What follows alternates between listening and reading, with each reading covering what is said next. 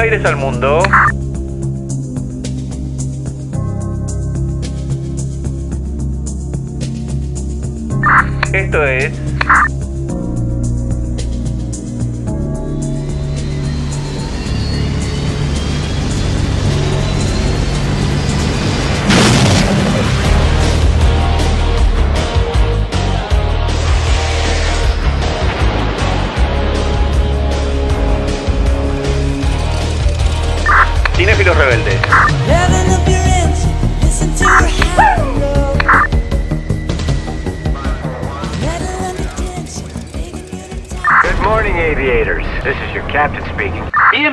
Al programa número 46 de Cinéfilos Rebeldes. Y el día de hoy para hablarles de una de las tal vez películas más taquilleras del año, Top Gun Maverick.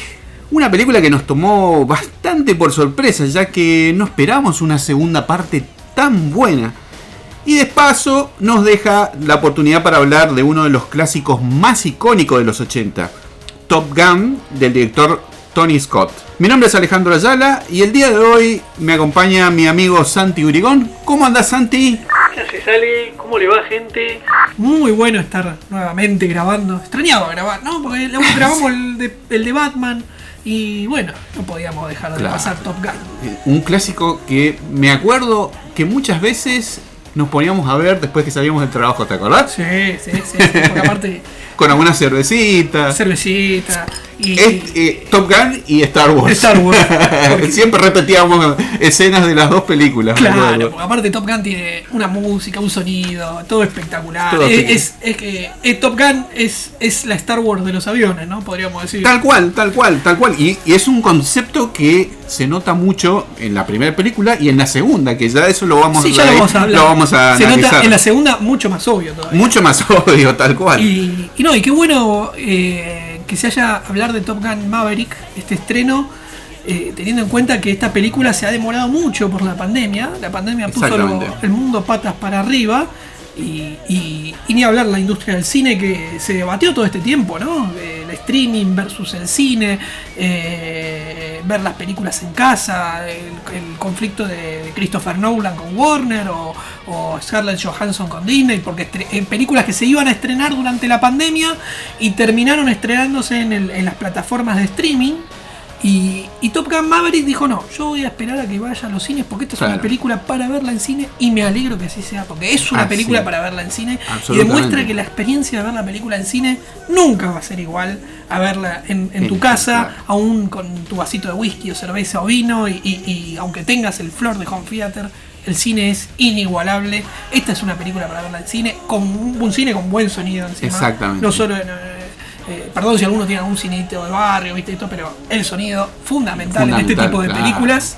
Este, Aparte todos sabemos los problemas que tenemos con el streaming, levantamos el volumen y después está el vecino golpeándonos diciendo sí, sí, sí, Bájenle el volumen. el F18 lo- claro. Tal cual, tal cual. Bueno, y como antes de hablar de Maverick, eh, esta película que nos convoca, me gustaría un poco que repasemos el fenómeno de Top Gun de los 80, ¿no? Concretamente una película que salió en el año 1986, que fue una idea que nació de los productores Don Simpson y Jerry Bruckheimer. El Exacto. gran Jerry Bruckheimer. Tom Simpson productores de, de Flashdance, Sí, sí, sí, sí, La Roca. La Roca. Eh, Sí, tal en cual. La Roca creo que se muere Tom Simpson. Ahí se la dedican. Este, pero Jerry Bruckheimer, gran productor de películas, en especial películas de acción. Trabajó también mucho con, con Tom Cruise. Tom Cruise, Son sí. amigos hace muchísimos años. Claro. Y, y sin duda, Top Gun creo que es una de sus referencias, ¿no? Lo que vos mencionaste eh, de que planeaban hacer como una especie de Star Wars, pero con aviones verdaderos, ¿no? Era una idea que ya lo venían barajando inclusive un poquito antes de Flashdance. Y ellos sabían que no querían usar eh, lo que era la pantalla azul ni ningún tipo de efectos especiales. Querían aviones de verdad.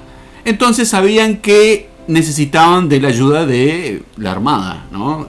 Que si bien la película no tenía que ser absolutamente realista, porque era una película de, aventuras, de acción, sí tenía que se- verse muy creíble en la pantalla, ¿no?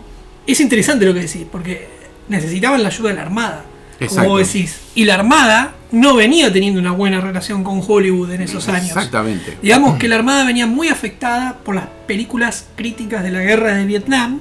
Eh, digamos que la- encima. Apocalipsis hasta- Now, Hasta la. Armada tenía imagen negativa, toda esa imagen positiva que tuvo post Segunda Guerra Mundial y llevando que, digamos que la guerra de Vietnam se transmitió por primera vez en televisión, En televisión. la ciudadanía norteamericana eh, y el mundo, pero bueno, pudo ver las imágenes de la guerra y ver lo que era una guerra, encima una guerra di- difícil de, de- de- de explicar en el sentido que no, era, no tenías un enemigo como los nazis, digamos, Claro. fácil, identificable, totalitario.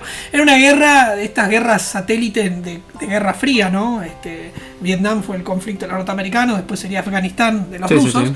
Y, y digamos que la Fuerza Armada, de hecho en Apocalipsis Now, eh, la escena de los helicópteros creo que se la prestó el gobierno de, de Filipinas, o sea, sí, la Armada sí. le dijo, no te doy nada, cuando vieron el guion y que era una crítica absoluta, Absoluta, la claro. Armada no le prestó nada de ayuda a Francis Ford Coppola. Y así con un montón de películas. Entonces, esta película, eh, Jerry Bruckheimer, como vos decís, lee una historia de, de lo- de los. De- en una nota de revista de Top Gun, de esta escuela donde siempre es mediodía porque los aviones van en el cielo, le gustó. y, la, y la Fuerza Aérea aprovechó esto para hacer un guion que le. Un panfleto, digamos. Un panfleto de reclutamiento. Exactamente. Ivan en Newey. Claro, John claro. Lo, lo cual, digamos, es, es atendible, ¿no? Eh, es decir, ellos tenían una idea de hacer una película de acción, de aventura, y la Armada lo aprovechó de alguna manera, Claro, ¿no? totalmente. Y, y hablar de que el Top Gun es una película de acción, o sea, uno va a ver aviones, no va a ver de el conflicto de la guerra. de- Claro, no es una cuestión ideológica la que involucra la historia de Top Gun en sí, ¿no? Como por ahí puede ser eh, la película Pelotón que se estaba filmando justamente en ese mismo año, que tiene otro tipo de, de tónica, ¿no? Sí, sí, es una excelente película bélica de pelotón, pero es una crítica Claro. más de la guerra de Vietnam o Full Metal Jacket, un poco más. Siguiendo esa línea de Apocalipsis Now, sí. Y además esta transcurría en los 80, ¿no? no era una película sobre una guerra pasada, era un contexto de guerra fría, los rusos, Claro. los MiG, este, los Claro. rusos no se le ve la cara, son negros, Claro. tienen la estrellita roja nada más. Lo que a mí me da mucha gracia es que en ningún momento se habla de rusos de manera explícita, pero queda bastante Obvio. obvio, ¿no? Sí, la y- estrellita roja. Y tampoco MiG. no humanizan a los pilotos rivales. Sí, ¿no? sí, O sea, sí, es, sí. es- es una película de aviones. Vamos a ver aviones y, Claro. y, y- y guerra. Y, y salió lo que salió también gracias al gran Tony Scott, ¿no? Tony Scott, que venía de hacer la película The Hunger, una película, bueno, acá se tradujo como El Ansia, es una película de vampiros, no sé si la pudiste ver, pero No. está en HBO, yo te la recomiendo y te recomiendo a, a nuestros oyentes, es una muy buena película, muy buena película, pero que en esa época había sido bastante resistida, tuvo unas críticas bastante malas. Sin embargo, a los productores de Top Gun les encantó. Además, él había hecho una publicidad para um, Saab, es- SAA, es una fábrica sueca de motores de- para aviones que tiene una línea de autos También y había una publicidad en donde se veía un avión y un auto que les encantó a los productores. Dijeron, bueno, este va a ser nuestro director para ¿Y no había Top hecho Gun". leyenda con Tom Cruise? Exactamente, sí. eh, Ahí viene la conexión con Tom Cruise que justamente eh, Tony Scott lo quería también a Tom Cruise y coincidió justamente con los productores que habían pensado Tom, Tom Cruise ya desde el principio. tiene que estar en esta película, ¿no? Sí, sí, sí, sí. Ah, Hubo otras opciones antes de Tom Cruise. Hubo, hubo y de otras. hecho Tom Cruise tampoco le gustó mucho a Tony Scott porque no, no, no tuvo una buena experiencia en el, en el rodaje de Ajá. leyenda. Pero sí, Tom Cruise fue creo que un acierto. Un que ac- estuviera- gran acierto. Porque es Maverick, ¿no? Es Maverick, absolutamente, absolutamente. Y contémonos también que Tony Scott no planeaba hacer este tipo de películas tan livianas, ¿no? Él venía con una idea de hacer algo justamente lo que habíamos mencionado, una película oscura, una película como Apocalipsis Now, como Pelotón que se estaba filmando en ese momento, que él quería hacer algo, eh, un Apocalipsis Now de, en el océano, ¿no? Y el productor le, dijeron, no, primero que no vamos a tener el apoyo de la Armada para esa película que vos querés hacer, nosotros veníamos pensando en otra cosa. Justamente queríamos una película de entretenimiento, una película de acción. Y de ahí tenemos este concepto que fue virando y terminó siendo la película de Top Gun que, que- que hoy conocemos, ¿no? Sí, y además tenemos que tener en cuenta que esta película es, si vos pensás una película de la década del 80, Sí, hay películas, obviamente, grandes referencias, pero una película que todo el mundo piensa es Top Gun. Top Gun Claro. llegó a todos los públicos. Uno puede decir, no sé, pesadilla en la calle Elm Street, pero es al público que le gusta el Slayer. Claro. Uno puede hablar de un detective suelto en Hollywood, pero es una comedia. Eh, Yo, la- Volver al futuro, pero Volver al futuro eh, traspasa la década ya encima. Es una película de la década del 80, es ochentosa, pero, pero quiero decir, es, es, es más que la década. Es como Star Wars, digo, son películas que traspasan su, su, su, su época. Top Claro. Gun es una película de la época. Claro. Es una película de, de los años de, de Reagan, que Claro. hemos nombrado tantas veces en esto. Es, una- es uno de los momentos encima de Reagan acaba de ganar su segundo mandato, la economía de Estados Unidos estaba volando, estaba más allá que en ese momento todavía por ahí no se sabía, la Guerra Fría se estaba acabando. Claro. Y, y- y es una película de ese contexto. Entonces la gente fue al cine a querer ver aviones tirándose tiros. Claro. Y apuntaron a ese target, no a especialistas en aviones, no a gente antibélica o crítica social a la guerra, no, apelaron a ir al cine, comerse los pochoclos y, disfrutar la película claro. Y salir del cine con una historia bastante bien, bastante redonda. Claro, digamos. claro, sí, sí. Cuando Tony Scott entendió el concepto, fue a fondo con esa idea. Nos queda la incógnita de saber cómo sería un Top Gun de Tony Scott, eh, como él lo, lo había pensado en un primer momento, ¿no? Y como veníamos comentando, la Armada asesoró en buena parte de esta película, ¿no?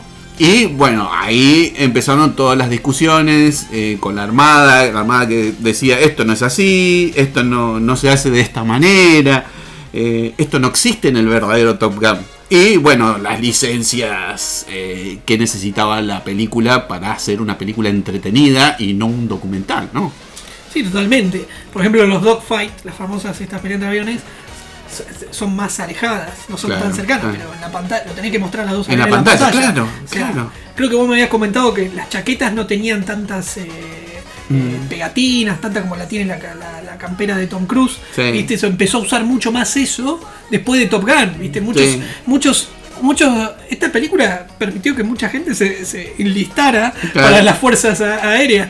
Y mucha gente iba con la idea de que se iba a encontrar con Top Gun, ¿viste? De hecho, la hermana después tuvo que decir, mirá que no es tan así, mirá, eh, Tom Claro. Cruise, todo facherito, ¿viste? Jugando al vóley en la playa, ¿viste? Claro, esto era una película de prácticamente estrellas de rock piloteando aviones, básicamente, ¿no? No, eh, exige un, un- un- un esfuerzo físico muy grande. Importante, este- este- claro, por supuesto. Pero bueno, ahora que hablas del esfuerzo físico, una de las secuencias que fue bastante criticada dentro de Top Gun era la secuencia de los, de los camerinos.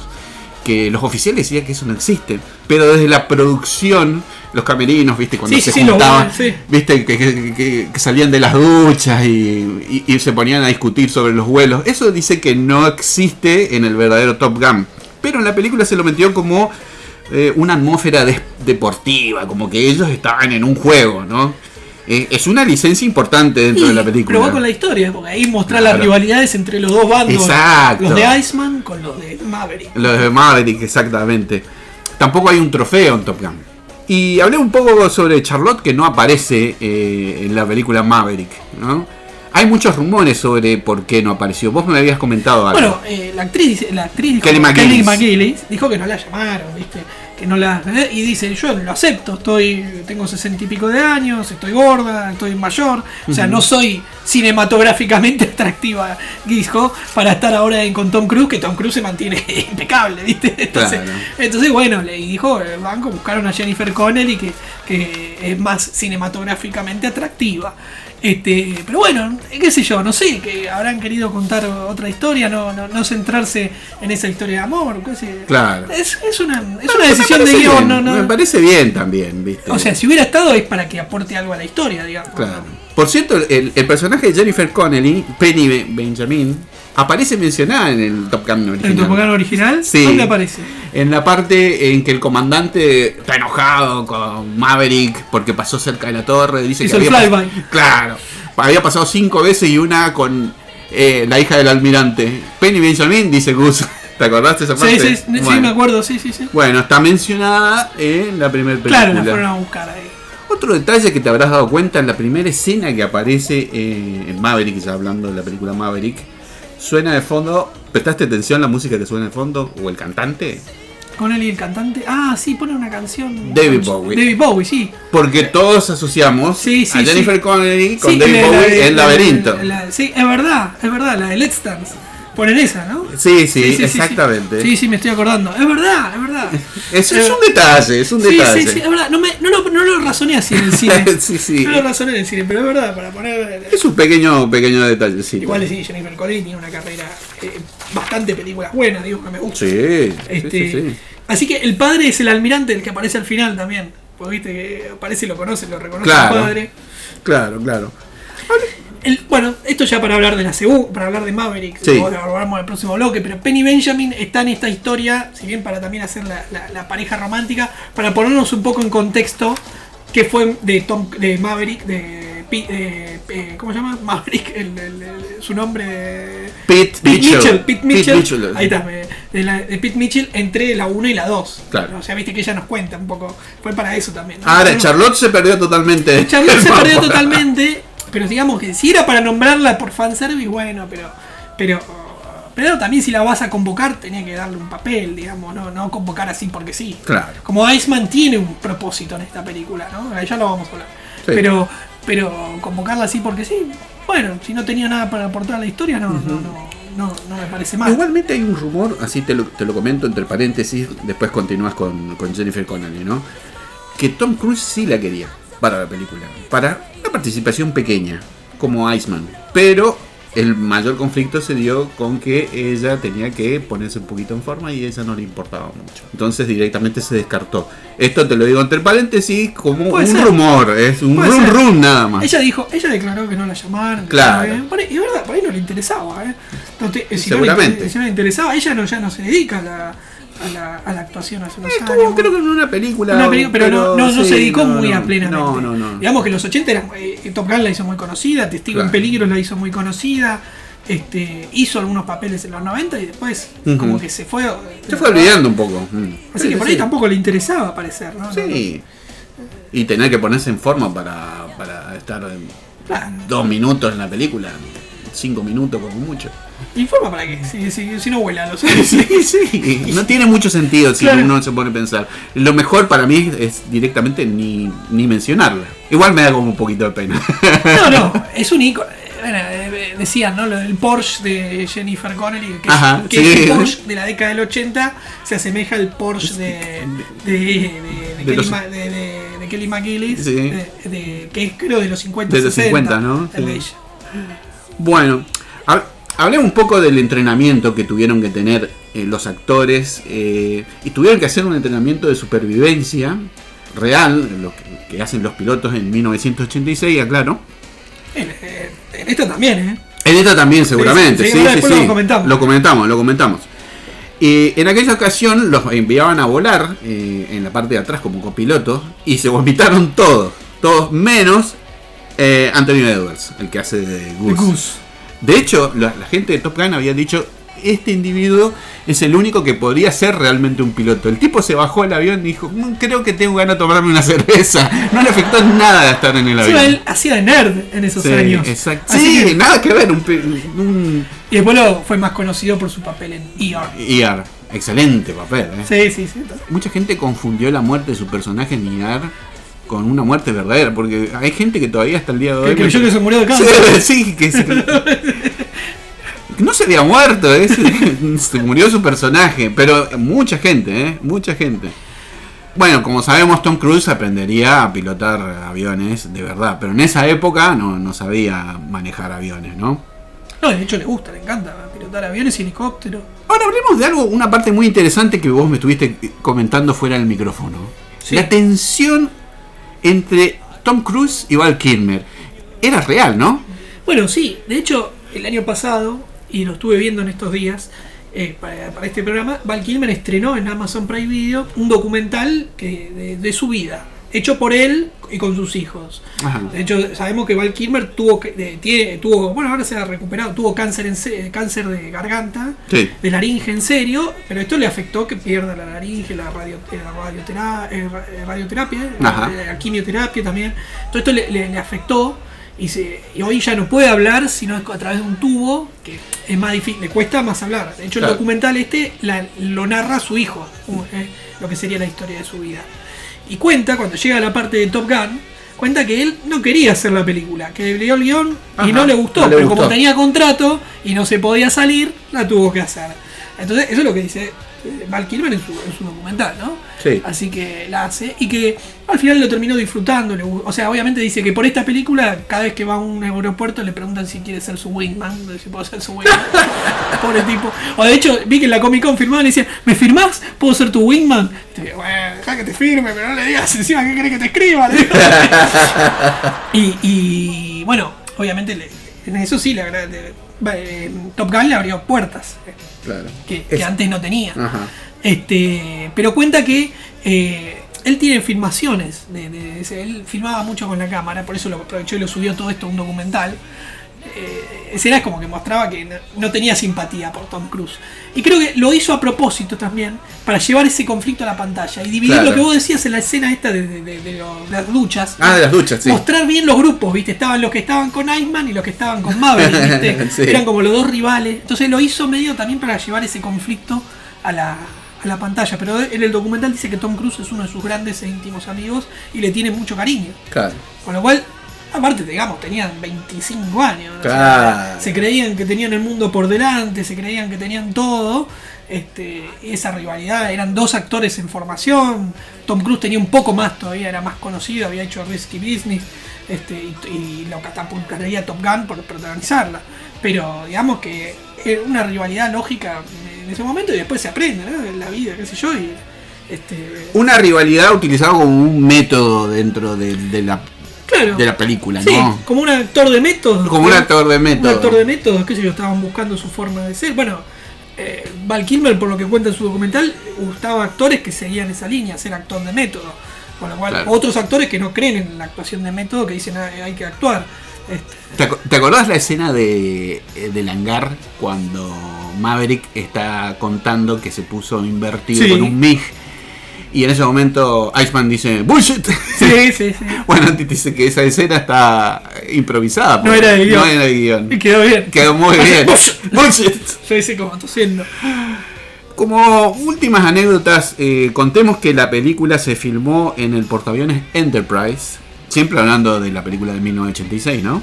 En un lugar del océano que nunca se enteraron dónde, ¿no? Es decir, el- vino un helicóptero a buscar el, el equipo de filmación, fueron al mar, el lugar era clasificado. Ellos no sabían en dónde estaban filmando. Y hay una anécdota bastante conocida en donde Tony Scott filmaba a contraluz Esos atardeceres maravillosos. Exactamente, atardeceres, amaneceres, todo un manejo de sombras, eh, que es muy típico de justamente de este director. Y de repente el portaaviones empezó a pegar un giro y se le perdió la luz. Sí, lo fue a buscar rápidamente al. Sí, sí, al- a- al- al capitán. capitán. Y justamente en el portaaviones le dijeron, esto a la Armada le va a costar 25 mil dólares. Y el tipo sacó, firmó un chequecito por 25 mil dólares y tuvo su luz. Alquiló por 5 o 10 minutos el portaaviones, básicamente. ¿Y a la orden de quién hizo el cheque? De, Y, de- y lo habrá hecho, no sé. ¿A la orden de quién? ¿Y en qué se lo habrán gastado? 25 mil, ¿no? Sí. En cerveza, me imagino. En fin, vamos a pasar a, a la música, ¿te parece? Dale. De Giorgio Morden y Tom Whitlock. Eh, es uno de los temas íconos de la película. Take My Breath Away eh, sería como quítame la respiración, algo por el estilo. Me sacás el aire. sería. O me sacás el Me sacás el aire, aire, sería. es una Más- cosa así, ¿no? Más romántico eso. Claro. Desde el grupo Berlín no llegó a pegar muchos éxitos después de, este temazo, ¿no? Creo que es un One Hit Wonder. De hecho, Fue una maldición para ellos esta canción. ¿no? hacían recitales y no querían tocar este tema, porque querían que escuchen sus otras versiones. Sus la canciones. la gente quería que tocaran este tema. Claro. No lo hacían hasta que, bueno, vio que no iba nadie y dije, bueno, vamos a tocar este tema. Bueno, acá va la canción.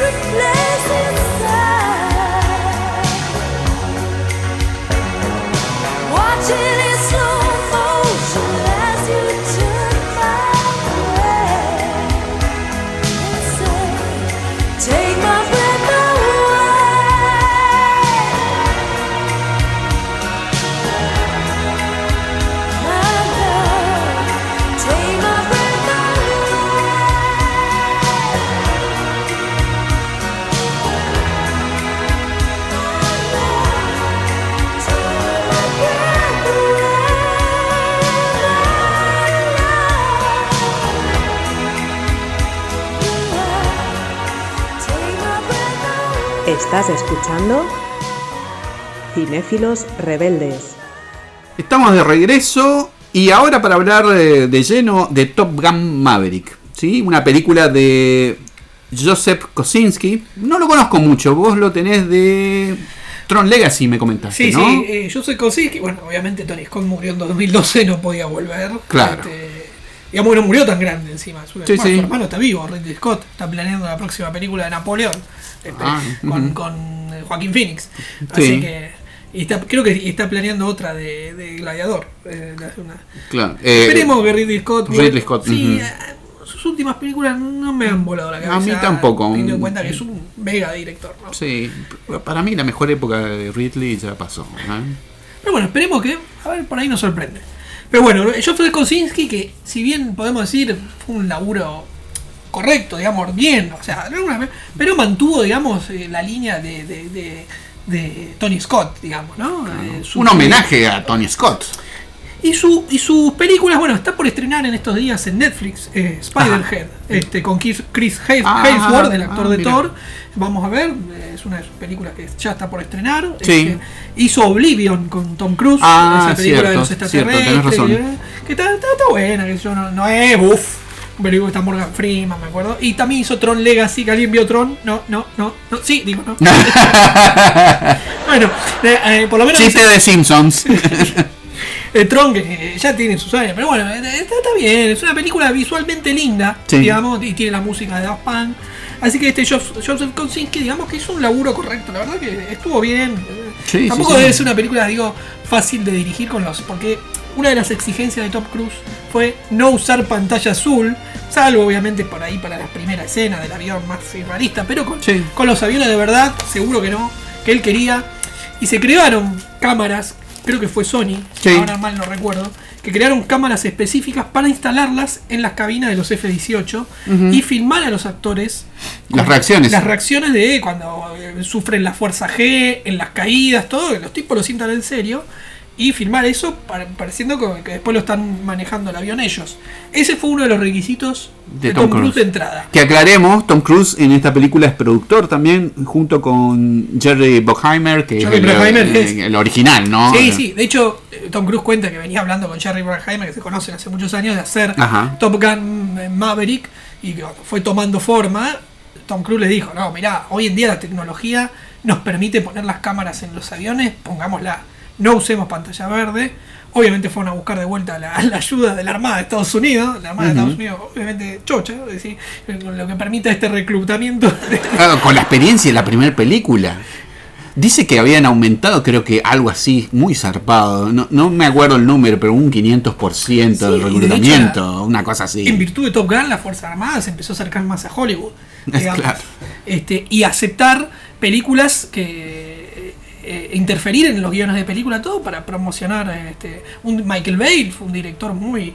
eh, eh, ama las Fuerzas Armadas y hizo muchas películas eh, eh, de- ¿Con el apoyo? Con, el apoyo de las Fuerzas Armadas. Aparte, él es muy pro Fuerzas Armadas. Bueno, ni hablar de la saga de Transformers, ¿no? Por ejemplo, para decirte este, cómo están las Fuerzas Armadas metidas en, en- en ese tipo de películas. Y bueno, así que ese fue uno de los requisitos de Cruz, filmar en los aviones y filmar esas reacciones. De hecho, se los hizo saber a todos estos grupos de actores jóvenes que, que intervenían en, en la película. Y, y él no la pasaron bien. Mike, Miles Teller, que se hizo muy conocido por su personaje en Whiplash, una Ajá. gran serie, una gran película, a mí me gustó mucho. Sí. Este, y, y creo que está muy bien. Parece Gus, digamos. Está eh, maquillado como si fuera el hijo en serio. Sí, sí, sí, sí, sí. Eh, que el nombre es Rust, ¿no? Rooster, lo Rooster. eligió él. Ah, lo eligió él. Ah, Cada uno eligió, lo eligió él. nombre. Y dijo, bueno, si, si mi papá se llamaba Gus, yo elijo Rooster, que es gallo en inglés. este, así que eligió otra ave. Otra. Y, y Mike Steller cuenta que en el, en el rodaje la pasó como medio. Le hicieron, eh, lo subieron en una de las primeras pruebas y le dijeron, vamos a hacer una caída controlada. Y se cagó hasta las patas. ¿Y quién no lo haría? Este, yo me. al que no le gusta volar, este, sí, no. Así que les hicieron hacer cursos de piloto en serio, tuvieron. Entrenamiento verdadero. Entre- entrenamiento verdadero de piloto. Bueno, sí, para soportar. sufri- sufrieron la fuerza G. La fuerza G es. es o sea, imagínate si pesás 80 kilos y te ponen 5G, 8 por 5 es este. Ay, Dios mío. eh, 400. Así que pesás 400 kilos, 8 por. eh, 80 Tremendo. kilos por 5. Pesás 400 kilos, necesitas eh, fuerza física. El, eh, el desmayo de la fuerza G también lo sufrís, es algo muy común. Después, el, te- cuando ya la, la perdés, la reaccionás rápido, pero existe, es común ese desmayo en fuerza G. Así que esa fue una de las cosas que Tom Cruise también pidió. Y bueno, después tuvimos. Vamos a hablar ahora de las referencias a la película anterior Sí. eh, con los aviones, ¿no? En la película anterior estaba el F-14 Tomcast que lo sacaron de, De circulación, sí. a mediados de los 2000, 2005 creo, no, no estoy seguro, 2006, por ahí lo sacaron de, Claro, claro, porque no son los mismos aviones, claro. No, ahora están los F-18 Super Hornet, que son los que usan para esta película. Después tienen un avión superior que no lo usan para esta película, que es el F-35 Lightning, que es uno de los más avanzados, los últimos, eh, que aparece en la película, pero no, no, lo, no, lo, no solo el que usan para la misión. Podían... Porque para la misión necesitaban este el F-18, yo leí, Ajá. esto no es opinión, yo no soy especialista en aviación, así que esto es como el, el podcast de, de Chernobyl. De Chernobyl. que éramos todos especialistas ahí, Este, nucleares. Así que no voy a, no voy a decir, yo leí a instructores de Top Gun en serio que el F-18 es el avión que mejor maniobraría en el tipo de misión que se usa en Top Gun, Ah, en bien. esta nueva película. Es eso que leí, no sé si es así, no me vengan a matar después. eh, que estoy- no volvés. Sí, porque entre nuestros seguidores tenemos unos cuantos expertos. Un siempre. experto en aviación. eh. Así que, pero bueno, el, el F-18 Super Hornet que Tom Cruise pidió pilotear Ajá. y la Armada le dijo que no. No. Es un avión de 70 millones de dólares. No le Oh. permitió pilotearlo a Tom Cruise. Este, pero sí lo que la Armada le dijo a Tom Cruise es hacer la, la maniobra de 50 pies, Ajá. que es el avión ahí volando cuando esa sí se la dejaron hacer. Este, Es una maniobra muy peligrosa, pero con, contó con la autorización de la Armada porque, bueno, le, le dijeron que sí, ahora hay un piloto muy experimentado. Cuando el límite, viste que la película incluso lo dicen, 500 pies, por debajo de 500 pies es más peligroso. la- entonces por eso, y esta la hicieron a 50 pies, así que no hay que ser un especialista en aviación para darse cuenta que eh, es una maniobra bastante peligrosa porque estás casi a la ras del suelo. Aclaremos que Tom Cruise hoy sí sabe pilotar aviones. Sí. Pero él no llegó a pilotar uno de estos El aviones. F-18 Super Hornet no, No se lo dejaron dejaron. pilotear otros. El, el de las misiones no. Está bueno saberlo, es una interesante anécdota. Y sí, obviamente que eh, a eso se lo dejas a pilotos entrenados de vos. Por más que Tom Cruise sepa, eh, si le pasa un avión de 70 millones de dólares, este, es, es algo bastante complicado. Después, ¿quién responde por eso? Claro, Hollywood. ¿Quién le- No, no, pero por puertas adentro. ¿Quién lo dejó manejar a Tom Cruise un avión? O si se le moría a Tom Cruise en un rodaje, ¿sabes cómo salía en todos lados? Bueno, hablemos un poco del guion. eh, aparentemente esta película tiene bastante identidad propia, ¿no? Es un- una película, como dijimos, que es un tributo a Tony Scott, eh, que busca un poco esto de explotar esa idea que está bastante de moda, que es sacar el jugo a la nostalgia, ¿no?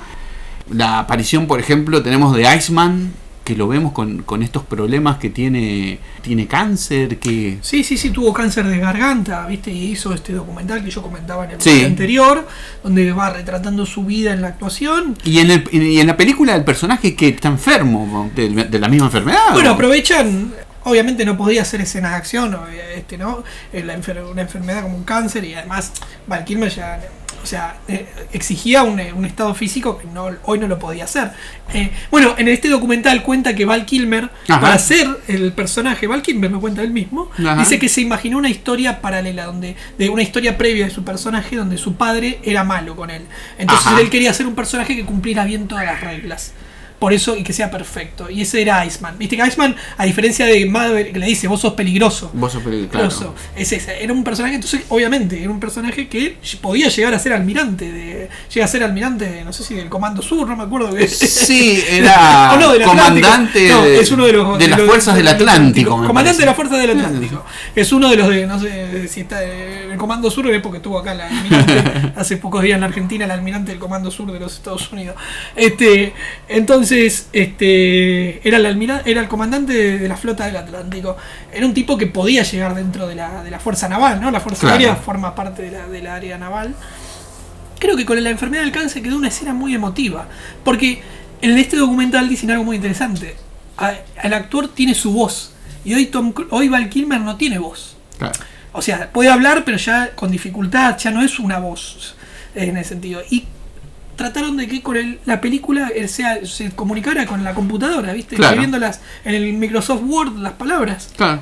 Y, y- y no como por ahí eh, usar una voz robótica tipo Stephen, eh, Stephen Hawking, King, eh, Stephen Hawking, Hawking. No, Stephen King. Stephen King, no, Stephen Hawking. No, no, usar, es mostrarte que él escribiendo y creo que quedó perfecto, quedó una escena muy... Y después sí, obviamente usa su voz, le habla, pero para pero quedó una escena muy, muy Sí, emotiva. Muy emotiva, conmovedora. Como Sí. Sí, sí, sí, sí. Eh, aparte, eran los rivales y se convirtieron en amigos, porque no solo es el- esa escena, sino vemos que hablan bastante por mensaje de texto. Este, eh, eh, cuando le dicen, "No, vení a hablar ahora, no quiero ir. No te lo pedí. como Te, lo estoy ordenando. claro. O sea, pero quiere decir eso, son amigos, él llega, viste, y se abraza con la mujer. Claro. O sea, muestra que hay una amistad de muchos amistad, años. claro. O sea, llegaron a- o sea, y eso habla también de una madurez de- de- de- del personaje de Maverick, ¿no? Claro. Este, era- eran rivales en, en, en, en su cod, pero se hicieron amigos, obviamente. Tal cual. tal al fin y al cabo, pertenecían al mismo ejército, por así decirlo. Así es, así es. Decime, ¿no te pareció que faltó más Ed Harris en la película? Qué buen personaje, ¿no? Aparte- Qué presencia tiene ese actor, ¿eh? Siempre que, pero siempre que aparte que hace milico, me encanta cuando hace Sí, absolutamente, Cuando hace sí, militar, sí, este, este. Anda muy bien como milico y en películas de western. Sí, sí, sí. ¿No? ¿No te parece? Es un actorazo. Es un actorazo. Tiene una cuando- presencia en la pantalla que hacen increíble. en la, en la Truman Show, eh, que- Sí, eh, sí, sí. excelente, el, el productor este obsesivo, viste, Eh, pero de militar le quedan muy bien las facciones. Cuando me acuerdo siempre me encanta a mí la roca, viste, ahí hace Sí, sí, sí, este, sí. eh, el general Hommel, viste, eh, es, es- es buenísimo. Y acá también, cuando pasa el avión, Ni se inmuta. Ni se inmuta. Vos ves que vuela un techo, pero él queda ahí queda ahí paradito. con los lentes, viste, no, no, no. Sí, ni, ni los lentes se le vuelan. Genial, ¿eh? Y aparte, eh, eh, es este, este, esto del militar de que ya lo humano no, no, no sirve, viste que él quería los, los, los, los drones. Los drones, claro. Sí, sí, sí. una especie de extinción, Maverick. Es una especie de extinción. Y la escena del origen, de la inicial es la del Darkstar, se llama este avión, eh, que llega a Mach 10. Un Mach es la velocidad del sonido, 10 Mach son 12.250 kilómetros por hora. Un avión que está ficcionado. O sea, Es un avión ficcionado. Está Sí. basado en el proyecto Blackbird, Blackbird, sí. de la década de 70, pero es un avión ficcionado. Y yo leí por ahí, no lo vi en los medios oficiales, digamos, no- o no lo vi de una declaración. Leí por ahí que le avisaron a la producción de Top Gun en su momento que un, avi- un satélite chino había salido de su órbita normal y había fotografiado escenas, eh, eh, se había plantado en, en parte donde estaban filmando la película, supuestamente. Hasta llamó la atención de los chinos, de mentira. Este, no sé si es verdad, ¿eh? no, no, no lo, Lo aclaramos, ¿eh? No, claro, pero es uno de los rumores que, de- que circulan de Seguro esta debe ser cierto. Que seguro. le avisaron que le llamó la atención este, este, este, este Darkstar, que es el avión que aparece al principio de la película y que lo lleva a Mach 10 y más todavía. Ajá. Este bueno, ahí ya vemos que Maverick ah, ya está eh, con Hondo, este actor, este personaje, perdón, que trabaja en equipo con Maverick hace unos años ya. Vemos que entrar en la película ya vemos un Maverick trabajando más en equipo, ¿viste?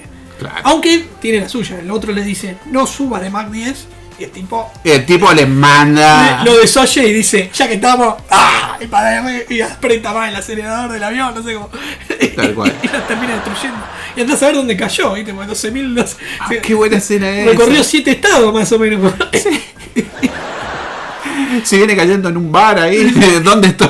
En la Tierra. En la tierra. Qué buena escena, no, no me acordaba. Eh, la misión, el objetivo, ¿a qué te remite?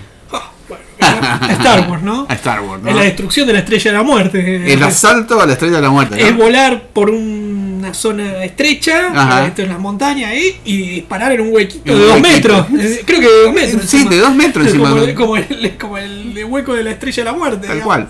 Este, así que eh, es, lo, es, la- es lo mismo. Y encima- Volvemos al concepto original, ¿no? Pero hasta el de verdad, si bien esto es verdad, que lo- yo lo escuchaba a los instructores de Sí. Top Gun, primero que me- ah, estos instructores de Top Gun, ya que le gustó más en esta película que haya una misión de verdad que en la primera que era entrenamiento sin misión aparte. Esto fue un detalle que les gustó más. Y segundo, que es verdad que el- el- vos tenés los aviones con, con copiloto, que es el que te solo su única función es apuntar Sí. el radar, y el otro sin copiloto que es tirar el misil. Eso es así explicaban que es así. Y esa es la función, y eso es todo también. Es como la, de Star Wars, la, la- de Luke, que necesitaba el radar. El radar, claro. Hasta que Van por la trinchera, claro. Así que ese fue muy Star Wars la misión. Absolutamente. Y de algo que vos dijiste también fuera de cámara, muy interesante, que Maverick, la misión la lleva a lo imposible para tratar de que el piloto vuelva vivo. En este caso, Maverick ha aprendido a partir de la muerte de Gus en trabajar en equipo. Ya no actúa solo como actuaba en la primera película. Sí, de Que hecho, siempre se lo criticaban, es lo ¿no? que le dice al, al, al- al almirante Cyclone, eh, que Sí. es el personaje que interpreta John Hamm. Le dice cuando están en la escena de la playa jugando al fútbol americano, que vendría a retratar la, la escena de- de- del vóley, pero para no solo ser un fanservice, la escena es para que haya equipo. Claro. Para que, porque los pilotos siguen teniendo esta egocentrismo y creerse los mejores, Claro. qué sé yo, este Hangman, este que es el, el nuevo Tom Cruise, sería, ¿no? Porque él se cree que es el mejor piloto y, es el mejor- y se queda fuera de la misión, de hecho, porque sabe que no trabaja en equipo, no- es lo que le faltaba aprender y por eso lo, lo- lo deja fuera de la, de la- fuera, ujú. de la misión. Algo que a mí me gusta mucho de esta película es cómo encararon la relación entre el hijo de Gus, eh, Rooster y, y Maverick, ¿no? Rooster está enojado con Maverick, pero no por la historia del padre que se murió. Él parecería que entiende que eso fue un accidente, ¿no? Está enojado porque Maverick le demoró sus papeles para, para entrar, ¿no? A, la academia. Claro, es que me parece perfecto porque así juegan un poco con la edad del actor Claro. y que se demoró su carrera por, por Claro. de Maverick. Y esto fue, porque lo explica Maverick, por petición expresa de la madre. Claro, que- retener los papeles de solicitud, algo así, ¿no? Sí, que le- le, eh, se lo pidió expresamente la madre, que era interpretada por Meg Ryan Ajá. en la primera película. Y muchos decían, ¿por qué no está Meg Ryan en esta? ¿Por qué no está Claro. Ryan? Y yo creo que está bien que no hubiera estado Meg Ryan, porque Meg Ryan le hubiera dicho, no, no selecciones a mi hijo para nada. Y Maverick lo tendría que haber cumplido, obviamente. Eh, eh, el y no tendría conflicto de decir, lo mando a Rooster a la misión y que, y que ponga en peligro su vida. Eh, o, o, eh, o sea, yo ya estuve en la muerte del padre, voy a en la muerte del hijo, o, lo- o lo- Claro. o no lo mando, o no lo mando y él me odia de por vida. O sea, tenía ese dilema. Ese Con dilema. Ryan, el personaje de Meg Ryan en el medio, no lo tenía ese dilema. Digamos, iba a privilegiar el de Meg Ryan. Ya te murió mi marido, no, no, me mandes al hijo de la muerte. Entonces, eh, Rooster, de hecho, la escena de Big, de Big Balls of Fire, Ah, la, sí. la, la tocó él en el piano, porque él sabe tocar el piano, no necesitaron un, un doble. Dijo, la contó el actor Miles Teller, la hizo él. Ajá. Y creo que como una escena también muy emotiva porque lo echan a Maverick del local. Ajá. Viste, vos ves que no cumplió, que no pagó la, la, la ronda, no te le alcanzaba la guita. Y después vos lo ves afuera mal. O sea, eh, fue una escena también emotiva, o sea, recordando a su amigo muerto. Quedó muy bien, ¿no? Y bueno, y yo creo que Rooster mostraba ser un piloto habilidoso y por eso lo eligen para la misión, al fin y al cabo. Eh, pasamos a la, a la música ahora, ¿te parece? Dale, La canción es de Lady Gaga, Hold My Hand. Acá va.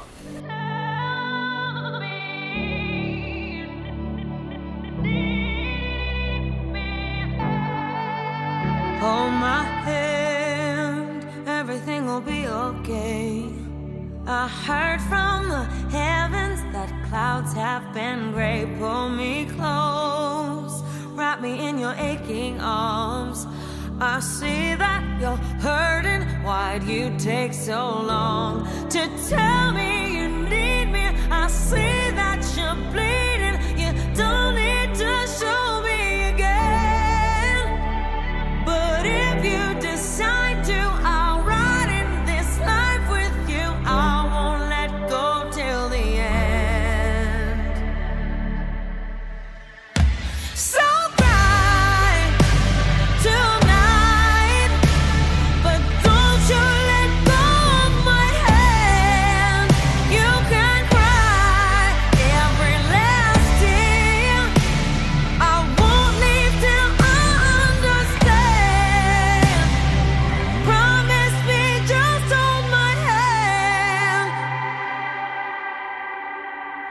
Raise your head, look into my wishful eyes. That fear that's inside you will lift, give it time. I can see everything you're blind to now. Your prayers will be answered. Let God whisper how to tell me you need me. I see that you're bleeding. You don't need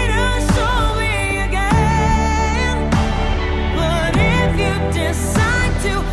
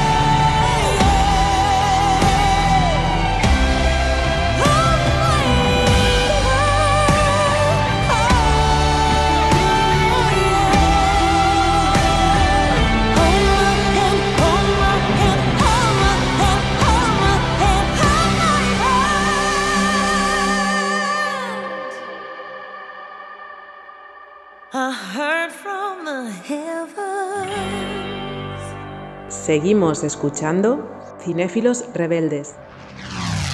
Estamos de regreso y vamos con una escena, la escena del F-14.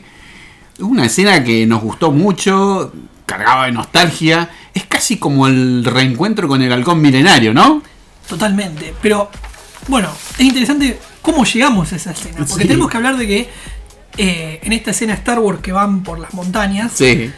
M- eh, obviamente que Tom Cruise, toda la película, oh, Maverick, perdón, toda la película está con el conflicto de la vida de Rooster y termina sacrificándose, soltando la- las flares para, Ajá. para, eh, para salvarle la vida a Rooster. Y, como, y esperando que Rooster se va. Entonces Maverick Sí. es derribado, este, sobrevive obviamente inyectándose. Este, porque le salvé la vida para porque es, el hijo de mi amigo Gus. Y bueno, Maverick quedó detrás de las líneas enemigas. Yo me dije, uy, quedó Maverick detrás de la línea enemiga. ¿Cómo zafó ahora? Claro. Este, y vuelve Rooster y, y, y le Esa escena del helicóptero es genial. Y le dice, pero ¿para qué volviste? ¿Qué estabas pensando? Y si vos me dijiste que, Que no piense. Y, y el otro le dice, y tenés razón, ¿viste? Como- Claro. Dice, Y bueno, y ahí llegan al F-14, porque ya nos habían dicho que había un F-14 en la base enemiga. Ya nos dicen.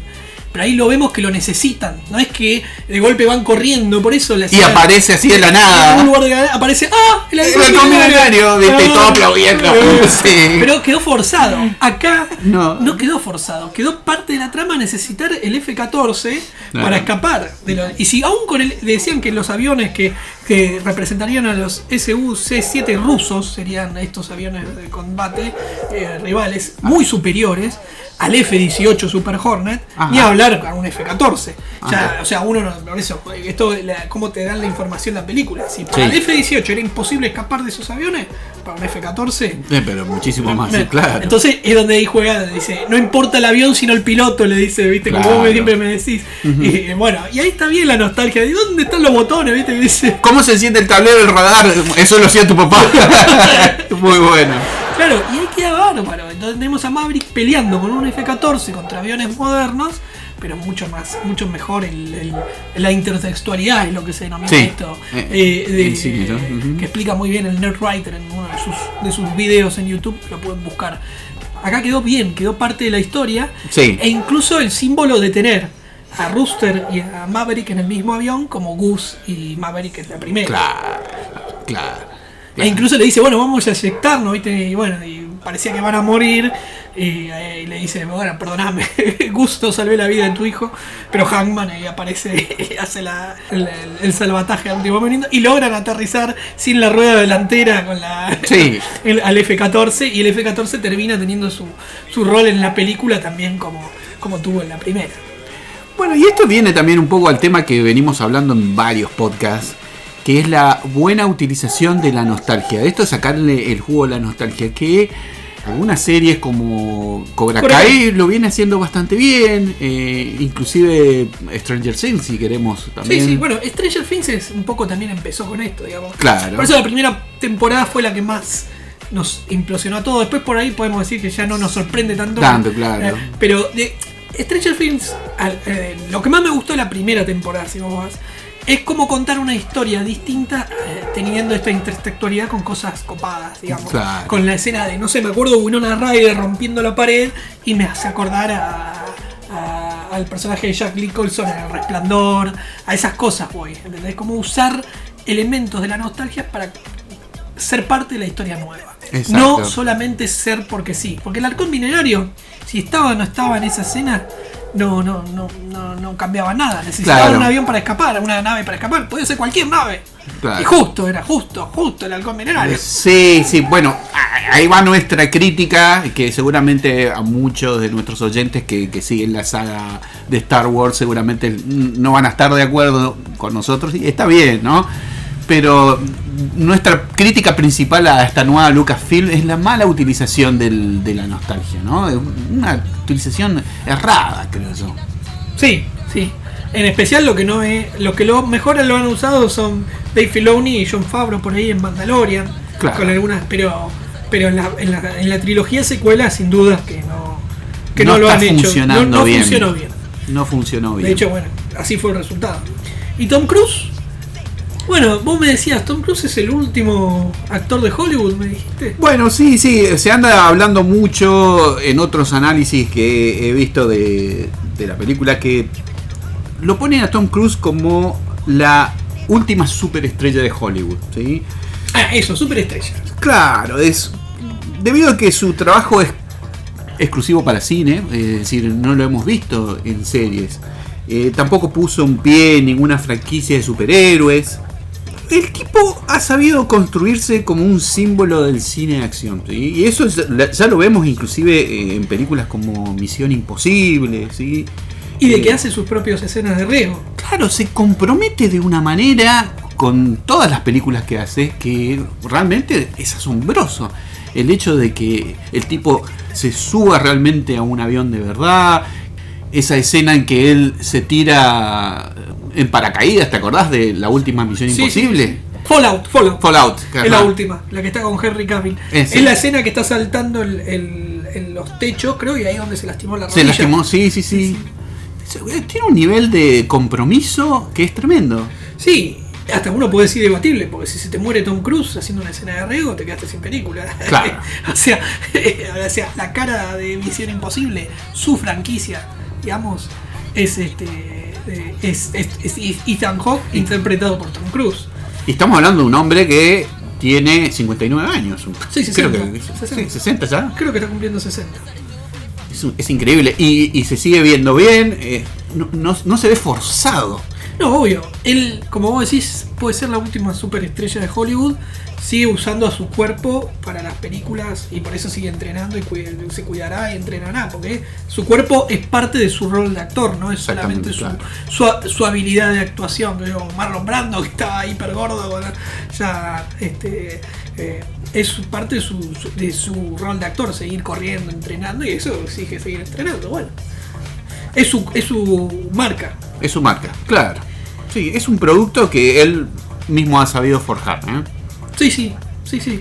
Sí, es un actor que, si bien no sé si alguna vez ganará un Oscar, no recuerdo si estuvo nominado. Magnolia, como vos decís, fue para mí su mejor actuación. Probablemente sí. Y no sé si tuvo alguna nominación o nominación 4 de julio, no me puedo acordar. No, tampoco. No estoy seguro. Pero, pero bueno, el tipo cumple, todo, o sea, es gustado por muchos, no, no, no, no, no, es- no- no creo que haya alguien que odie a Tom Cruise, ¿entendés? Mm, bueno, yo creo que debe haber. ¿eh? Sí, obvio, debe haber, pero digo, no, no es un, no es un actor que genera. eh, o por ahí hay director, por ejemplo, Tarantino no es un director que llega a todo el mundo. Sí, es cierto, es cierto. A eso voy. Este, Tom Cruise llega, digamos. Sí, sí, sí, llegada, sí, sí. Este, a, Sí, es a- verdad. a- a toda la gente. No, no, a eso voy. No, no, no genera grupos de, de conflicto. Sí, es entretenimiento seguro. Exacto. Nos vamos despidiendo, si te parece. Dale. Bueno, y ahora te toca a vos contarnos qué te pareció la película Top Gun Maverick. ¿Te parece mejor la primera de 1986? ¿Te gustó más esta? Dejanos tus comentarios, pero antes de despedirnos, ¿cuál te gustó más? Oh, qué difícil, ¿eh? Y bueno, pero. Eh, eh, no, la verdad que son las dos muy buenas. Yo me voy a quedar con la original porque obviamente es la que genera el impacto y es la que lleva a esta A a, seguir claro. esa línea, ese impacto. Obviamente lo que te decía al- antes, fuera cuando llegamos y nos juntamos. Eh, yo quería ir al cine y escuchar el himno de Tom Gunn y Claro. Danger Zone. Exactamente, Y, y- y- y sí. lo escuché, o sea, ¿por qué? Porque tenía eso en la, en la primera película, la escena del portaaviones tiene sentido porque están en el portaaviones. Acá no tiene sentido porque vemos la escena del portaaviones, vemos del Zone y después estamos en el hangar de, de Marvel. Claro, que un cambio Pero me chupó un huevo, perdón. eh. No me importó nada porque quería ver esa escena en el De- cine y así. es- Y sabía, la- y el director, todos sabían que la gente iba al cine a escuchar el himno de Tom Gunn en la primera escena. Claro. Y así tenía que ser. Exactamente, exactamente. Bueno, yo creo que coincido con vos, ¿eh? Bueno, dejanos tu comentario y no te olvides de soñar que el cine te ayuda. Maybe so, sir. But not today. Síguenos en Facebook, en Instagram y escúchanos en Spotify y en iVoox.